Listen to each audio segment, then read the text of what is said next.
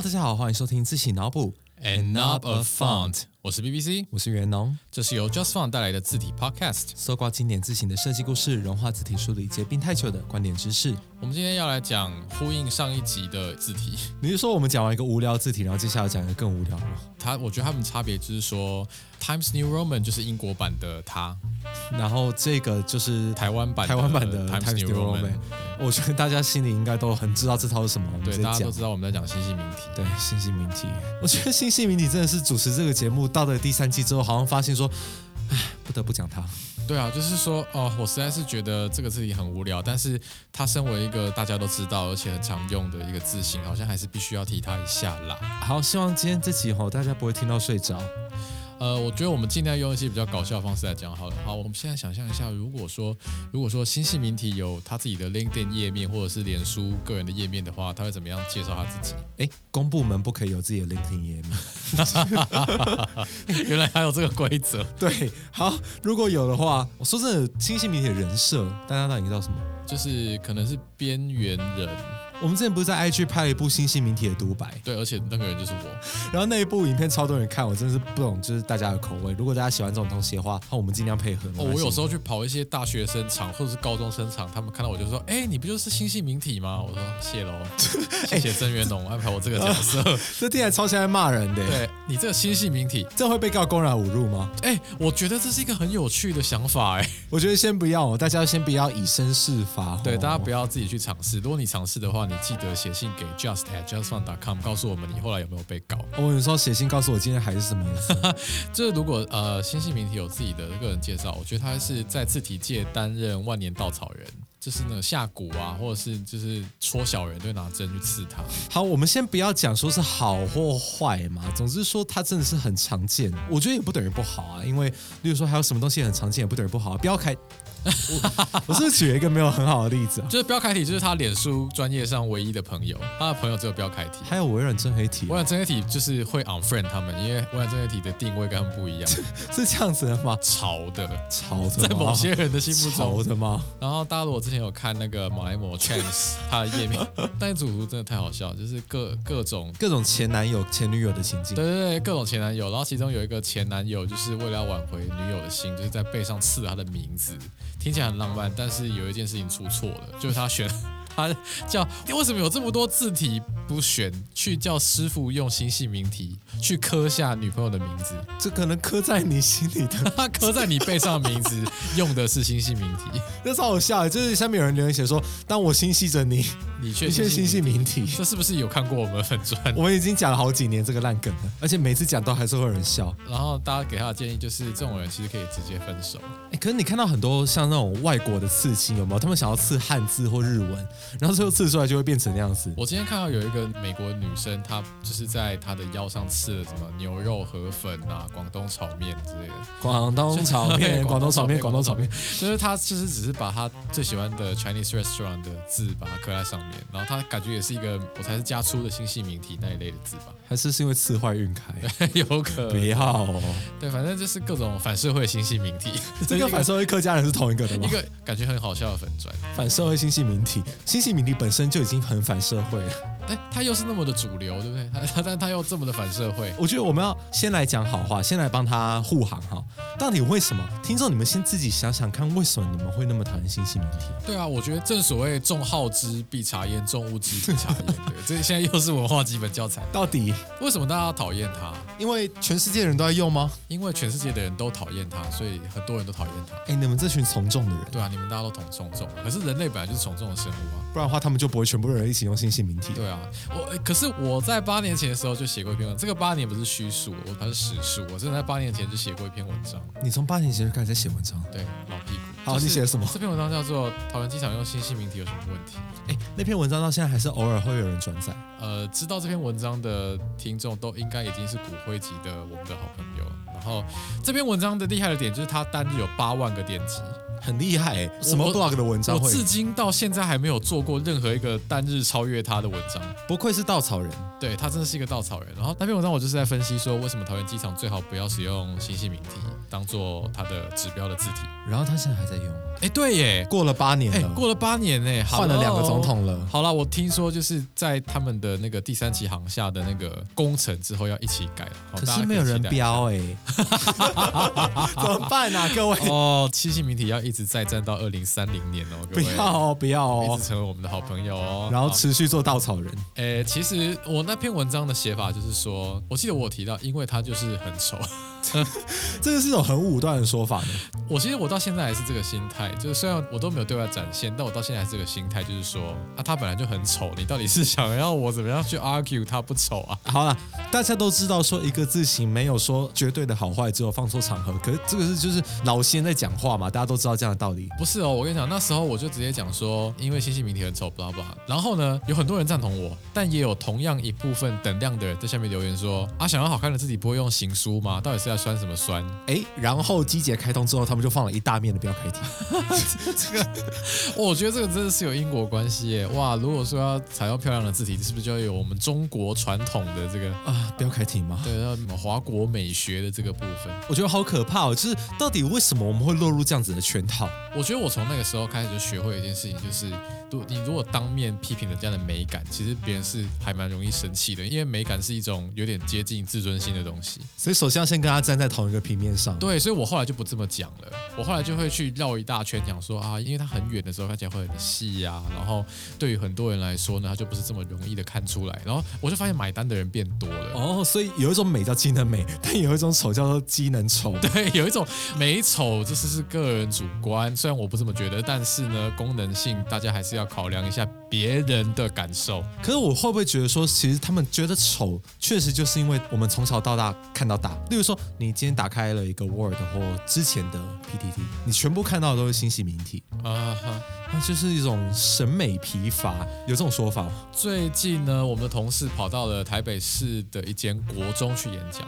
呃，国中的同学们都知道新系名体，所以它是一个怎么讲，年龄层分布非常广泛的一个老少咸宜老，少咸宜的好字体。呃，说实在，美感疲乏可能就是因为这个原因，就是因为你啊，你小时候就知道这个字形，那所以你长大之后，你再看到这个字形，那每天都看到的话，你就容易出现一种症状，叫做美感疲乏。我觉得这个有一种说法叫做短袖衬衫理论，呃，是什么是短袖衬衫理论？因为台湾人的制服都是短袖衬衫，哎，对，然后我们就会觉得说短袖衬衫就有一种制服感的丑，哎，真的耶。是这样子吗？是这我就是样子吗？这么觉得，但说不定其实，在一些没有制服的国家，他们也是觉得短袖衬衫 OK。短袖衬衫其实 OK 啊，对啊，那那说真的，就是因为一方面太常出现在我们生活里，但另外一方面，在我们长大之后，我们开始要写论文、写报告、写更多的报告。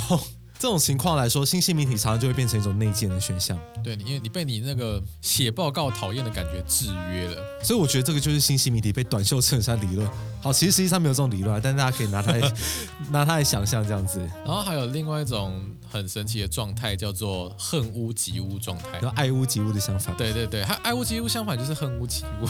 恨屋及乌什么意思呢？就是之前有听过一些很有趣的案例，就是有设计师就是跟我们说什么客户嫌他说啊，你这个东西怎么选的新细明体很丑哎、你设计师不晓得不可以用新细明体嘛？可是人家选的是细黑体啊。哎，这个我真的要讲。我那时候大二办宿营的时候，我跟我朋友一起做美宣嘛，然后他是美宣的组员，然后他就设计那个银手册嘛，有没有？。对，然后他就很有 sense，他用了 Noto Sense，啊哈这，是一种谐音梗嘛？我其实没有刻意。很有 sense，他用了是 Noto Sense。对，总之他用了 Noto Sense 里面的细黑体来写那种就是小队员的名字嘛，嗯然后就被美宣长说你不要用新姓名体好不好？然后他就整个气炸，他真的 literally 气炸，他在我们吃饭的时候抱怨了一整顿。哎、我跟你讲，我选的明明就是细黑体，他为什么一定要说我选新细明体？他到底有没有一点 sense 啊？笑死！可真的是会有人认不出来吼。可能大家很多人都是看大致上的轮廓的印象，觉得说那个细的东西就是新细明体，这是就是一种讨厌一个东西变成讨厌它的类别。这个东西的成因非常的广，其中有一个有一个其实是我觉得是命名的问题。这个命名的问题，星系名体，我觉得这跟我们上一集讲的 Times New Roman 有几乎一模一样的异曲同工之妙。对，逻辑根本就是一样的。我小时候甚至以为他们是同一个字体的不同翻译。哎，对耶，有我觉得你吧这样讲，因为有的时候你在电脑预设字形的时候，你选了星系名体，然后英文它会自己变成 Times New Roman。我以为他们就是同一种东西，但我不是啊，长大之后才发现不是，它根本就是两个不同的东西。就像我小时候以为电脑里面有一套叫 Windows 的字体，就是呃我们的有色文体。哎，真的，我小时候真的会这样子以为。不过回来星系名体，星系名体这个词，我觉得没有人知道它怎么断句。其实我妈还会念成新明系体，到底是什么东西？那些汉字序顺不影响语读语，星系名体、系名体，还有系的名体。环环相扣的名字。好，我们还是要一五一十稍微解释一下，要花一点点时间。首先，它是名体啊哈名体大家都知道是横粗直细，然后具有三角头尾巴装饰的字体。成熟于明朝的，对，名对就是一个学院对，派的解释。那那个明体真的是明朝的意思。对，但有人叫它宋体，不过那是另外的故事，我们今天没办法涵盖。，Yeah，细名体就是细名体系的。的名体，但是这就是命名上一个很 tricky 的地方，因为微软它已经先把它这个字形命名为系名体。对，有另外一套字型叫细名体。对，它真的是一个你可以在电脑的选单上选的那个字型。然后大家就想说，哦，所以细名体就等于细名体。这个逻辑真的很爆炸。我其实有时候自己在解释的时候，会想说，哎，我刚刚解释到哪里？我刚刚是解释系名体还是解释系名体？真的梗图吗？就是什么正在解释细名体跟新细名体差异的我，然后我的朋友，嗯 就是那个躺在沙发上的女人。对，当你形容一个细的名体的时候，你当然可以简称细名体，但你要小心，因为已经有另外一个字形叫做细名体了，所以你最好不要拿来讲所有细的名体。我的天，我觉得大家根本就听不懂我在讲什后，所以这种情况的时候，我觉得就是大家首先听完这集要先脱离，就是所有的细的名体等于细名体这样子的刻板印象。哦，这真的很难翻转嘛，因为名体刚刚讲是一个很大的分类，如果它的笔画特别细的话，我们就可以把它叫做细的名体。那你如果把它简称为细名体的话，抱歉，因为已经有一个现成的字形叫细名体了，所以当你讲细名体的时候，就会让我们想到这个字形。尤其早期很多中文的字形会用，例如细、中、粗、黑、特、超这样子的集句来命名嘛。对。对对对对，然后这情况就会印证了刚刚那个那个问题。所以这就是这个现象叫做单一产品的命名绑架了它的分类这种奇特的现象。但我觉得我们先不要被绑架，我们还是要回过头看看，说到底这个字体新系名体、新的系的名体啊哈，是怎么样来的？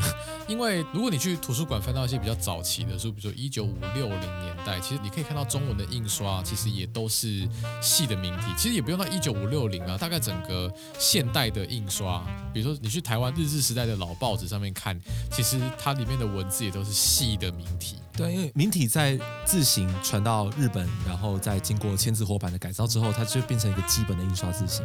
所以它其实是整个东亚汉字圈非常常用的一个内文的字形。所以这个状况是不是就是说，其实日本有相似的字形吗？对，日本的相似的字形，他们把它叫做明朝体。字面上的意思，明体的完整的称呼。对，完整的称呼其实叫明朝体。也有一个朋友说什么，那你会建议我这边用小种明朝体吗？我说明朝是明朝散法弄扁舟的明朝吗？哦，这听起来容光焕发，明朝散法不是他，他真的是念明朝，就是那个明朝。就是那个明朝。其实东亚的印刷一直以来都有把明体作为内文字体的惯例。不过呢，比如说你现在去看以前的老书，你会觉得它有一种在唱歌的一种文艺气息的感觉，什么叫唱歌文艺气息？就是它身材比较紧收，比较、哦，对比较呃古典，然后你就会觉得哦好有味道。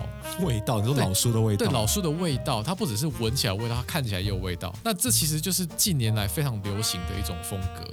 可是呢，我们现在在讲的新兴名体，也就是近年来比较被大家讨厌的风格，在它刚诞生的那个年代，也是一个让大家喜欢的新风格。呃，那个年代是一个算是文字技术一直不断的跃进时代，因为那个时代的跃进是非常快的，所以人们会不断追求新的字体风格。再加上那个年代其实也是一个消费主义扩张的时代，本来就有来自各方的一个影响，不论是国际的影响还是什么的。所以在日本呢，写研这间公司，他们开发了一个新的字形，叫做本兰明朝。日本的本，兰花的兰。啊哦，那名字蛮漂亮的。对，本来明朝哦，听起来就超棒的。那本来明朝它是一个非常具有突破性的设计，因为我们刚刚不是讲说以前的书都是架构比较紧收、比较古典，看起来比较有味道的，就文字的轮廓比较明显，这样。哎，对。然后它的笔画里面的空间比较小，但是它看起来会比较有传统优雅的感觉，就很像本来的字。对。但是呢，这个本来明朝就反其道而行，它把里面的空间放大了。这意思就是说，例如假设我们今天想象有什么差别很大的字，最最喜欢的最，它里面有很多的小空间，对，然后上面的日可能会比较小一点点，对对对，以前。那相对来说，如果这套本来明朝它要做一个比较新时代风格，它就会尽量去让文字符合一个正方形的轮廓吧，这样讲。对，它就是把里面的空间把它撑大。好，那这个东西在大概八零年代那个时候呢，成为了一个席卷东亚各地的一个趋势。虽然那时候还没有进入数位时代，但是当时的设计师一看到这个风格就觉得哇。前所未有，前所未有哎。哎，我们之前讲过很多字体，其实都是在那个时代风格的。对，我觉得字体的风格有点像时尚，就是它可能每几年就巡回一次。那现在我们大家都会觉得这种哦，跟签字一样的中宫紧收这种比较有味道的字，才是我们会觉得眼睛一亮的字。只是在那个时候是相反，就钟摆效应嘛。对，那可是呢，在那个时候，这个本来明朝这么的风行嘛，那到了数位时代，台湾也开始要做自己的数位字型，而且是繁体中文的字型。那当时呢，就是我们的老前辈华康。字形，他们在八零年代末九零年代初创立，那他们就要做这个他们的第一个系的名体。那他们当时候直接参考的对象就是这一个本蓝明朝。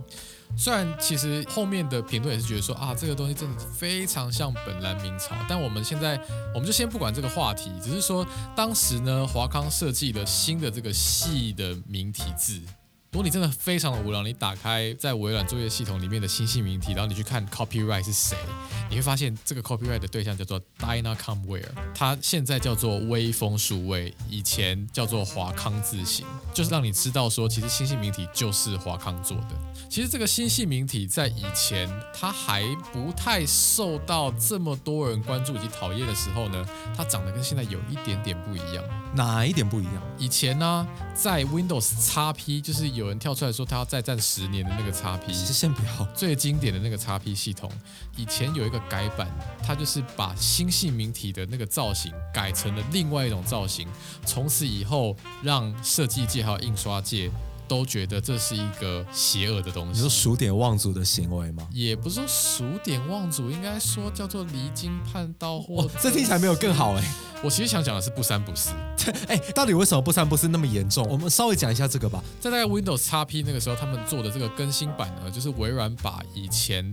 华康这个新细名体重新设计出了一个新的造型，那这个新的造型它依照的是台湾教育部的标准。哎，这个教育部的标准是在最初代的新细名体之后才出现的，是吗？对，也就是说呢，以前最初代的新细名体，它大致上还是依照着以前所谓的传统印刷体的布局。它的一个特色就是说，它可以针对印刷体这种比较方正的布局做最好的视觉平衡，这是它的一个很重要的美感的特色。但是呢，教育部标准因为国家要推行写字的标准的时候，他们就是以楷书作为标准的写法，所以就会变成说，很多本来是从手写体变成印刷体的字形，现在又要重新再变回手写体。他们就是要把原本是印刷体的脉络的字体做成手写的感觉。我不是说它变得更有情感了，我是说它在文字造型上变得很奇怪。好比说，在以前的错步旁。它应该是一个很利落的转折，但现在呢，它就变成像我们平常在写错步那样一个闪电闪电型。对，那闪电型不是说它不好，而是说它本身就是一个。楷书的书写方式，楷书书写方式它的特色就是它会有一点点倾斜，有一种手写的动感。还有像是什么很很有名的例子，密布。密布正常来说，像左边嘛，底下不是一个有点像小的站得稳稳的形状，那是以前的印刷体，它下面的密布是从小的那个写法。对，但如果它经过楷化的话，它就会变成三个点。那新细明体它更夸张的是，它的三个点的方向还朝着右边。对，那就变成说是一个很让重心歪斜的设计。刚刚讲到这个重点就是重心歪斜。其实，在整个印刷体，你如果硬是套上这种教育部规定的这种手写架构的话，它会很大幅的破坏原本印刷体该有的美感。对，因为印刷体正常来说，我们会希望说它尽量符合说垂直跟横的韵律这样子。但如果我们今天把它变成说，有些地方是依照楷书的写法往右下，有些地方做了一个像这样子转折的撇的话，它会让整个版面以及说文字的笔画的跃动率一下子提升很多。呃，又或者说像以体育的体来讲好了，虽然我们大家小时候都有学过那个骨头下面的那个肉字旁是因为骨是肉做的，一个点一个撇，对。但是其实以前在印刷体，它是直接写成月亮的月，像星系名体，你看到它就是一个点跟一个撇，然后它看起来就会比较不平衡。所以后来呢，其实有很多设计师或者我们印刷业界的人在嫌弃星系名体，其实他们在嫌弃的是这个点，就是他硬要改成教育部标准这件事情。不过如果他不改的话，其实他用在我们一直在重复讲的印刷内文用的小字，都还是蛮适合的。对，那这样可能造成的问题就是纯粹是我们美感疲乏，就是我们一直看到它而已，而不是说像我们刚刚讲说写法改造所带来的整体的视觉影响。哎，我真的觉得大家应该盲测。如果我们今天印一个八 PT 的文章，然后里面一个用新姓名体，一个用另外一套姓名体，一定一堆人会分不出来。对。可是沉寂了这么多年，到底新系名体已经在我们生活中好像跟空气、跟水一样的，到底为什么又会让大家去有一种人心惶惶的感觉呢？这要讲到一个事件吗？什么事情？最近的事情啊，就是之前呢，二零一八年的时候，九 man 他跑去国外的时候，在河边录了一段他的 vlog，然后那个 vlog 的内容就是说华康最近不断的寄信警告。很多其他的 YouTuber 说 YouTuber 盗用他们的字体，请他们解释或下架。我那一方面是因为他们用了很多字卡，确实可能有一些些版权的疑虑。对，就是说人家一开始就其实没有要免费这个意思啦。那其实是以你们一直以为它是免费的，但其实人家并不是免费的。对，然后然后一堆人就在那边什么哎呀套杀这样子。对，那其实华康也是很可怜。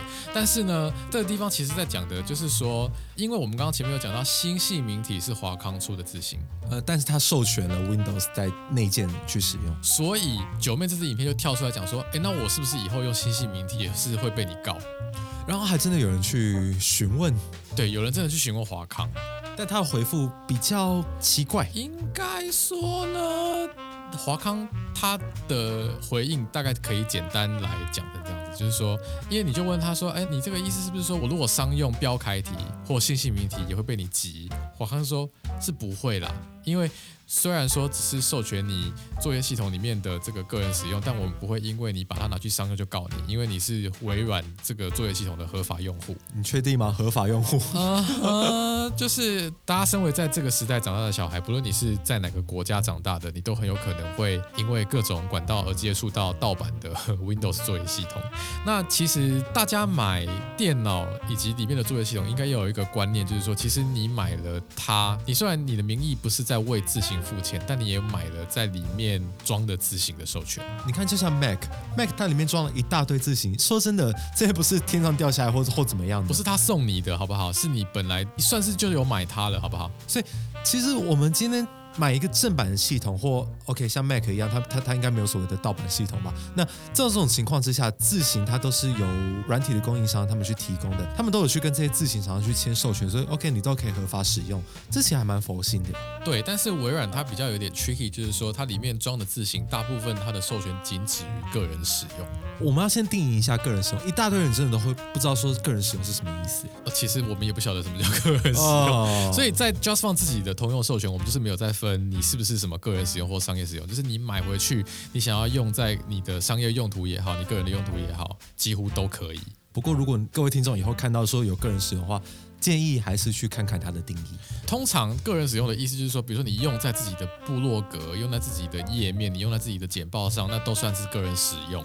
但是因为在现在这种网红时代，我们就讲 IG 好了。嗯，假设你 IG 发了我超过十万，但你不是一个商业账号，你是一个个人账号，超大个人，你超大个人，那你这样还是个人使用吗？其实我我不觉得我们之前常常有讨论过这件事情。说的如果我只要有一个人经营的话，就算我做的再大，我做的再厉害，我都还是个人。所以这个个人这个词汇本来就很暧昧不明。那这样的情况下，我们到底要怎么样去自保啊？应该可以这么说啦，就是就星系名体跟标楷体的这个例子呢，依照华康的那个声明是可以不用担心，因为他说他从来都没有告过，以后也不会告，但是前提是你用的是微软正版的作业系统，而且你不可以擅自的把在作业系统里面的星系名体或标楷体抠过去给别的电脑用。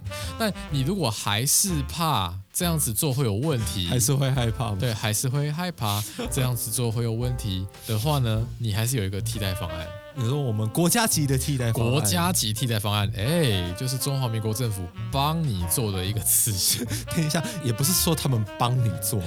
哎，应该说他们本来就需要这个字型，因为台湾的听众请拿出自己的国民身份证，上面的字型呢，你看起来好像跟星星名很像，但它不是。它不是新姓名体，虽然它其实根本跟新姓名体没什么差别，但它其实这个字型真正的名字叫做全字库赠送体，啊，免费赠送吗？哈哈，送你的那个送，赠送。它是正统宋体。然后另外一套是叫做全字库。正楷体，哦，对，但其实就是新系谜题跟标楷体啦，只是它是由中华民国的国家发展委员会下面这个叫什么啊？资策会，它非常复杂，那个层级非常复杂。所以那层级非常复杂，他们做的这个字型，然后他们的专案叫做全字库，哦，所以它字型名称叫做全字库赠送体。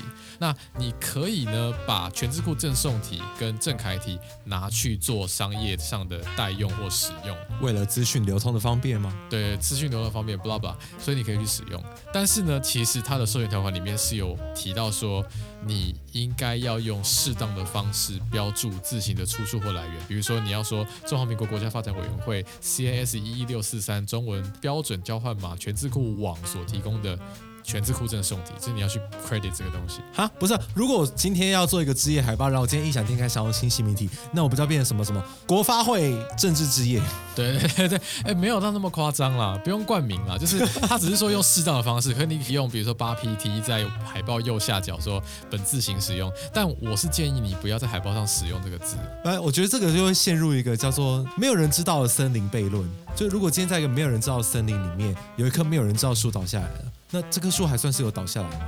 这个是一个很好的问题，因为比如说你办职业，通常是如果你不够有名的话，是不用担心了。对，所以好，反正大家可以到现在先放心哦。不过先不要放心，因为知道用新兴名体没问题的，但是还是很多人会把新兴名体用在诡异的地方。我觉得我们短时间内所面临的这个状况其实是不会解决的，因为就像我们上一集的结论，就是说自行因为个人电脑的普及，可能不只是个人电脑，现在是智慧型装置的普及，走入每个人的生活中。那本来自行是一个属于专业人士的东西，现在忽然把这个使用的这个权利下放到所有人的手上的时候，它就会出现很多很有趣的状况。就是大家都捡到枪嘛，这样子。对，大家都捡到枪，那大家都可以用这个枪，可能用国得好定，杀戮日。对，大家可能用得好，会用得不好。如果你现在很会用字体的话，你现在 Mac 或还有 Windows 里面那件字体，你都可以排出很好看的版面。啊哈，但如果你不会用字体，我即使给你再多的工具，都还是白搭啊。这要做何解啊。我觉得真的没解啊，就是它其实跟 Times New Roman，我相信我们这一季还有非常多的例子，它都是具体而为的象征着文化界或设计界的精英跟一般人的对立这种具体而为的状况。哎，这种状况是不是跟我们现在的政治很像？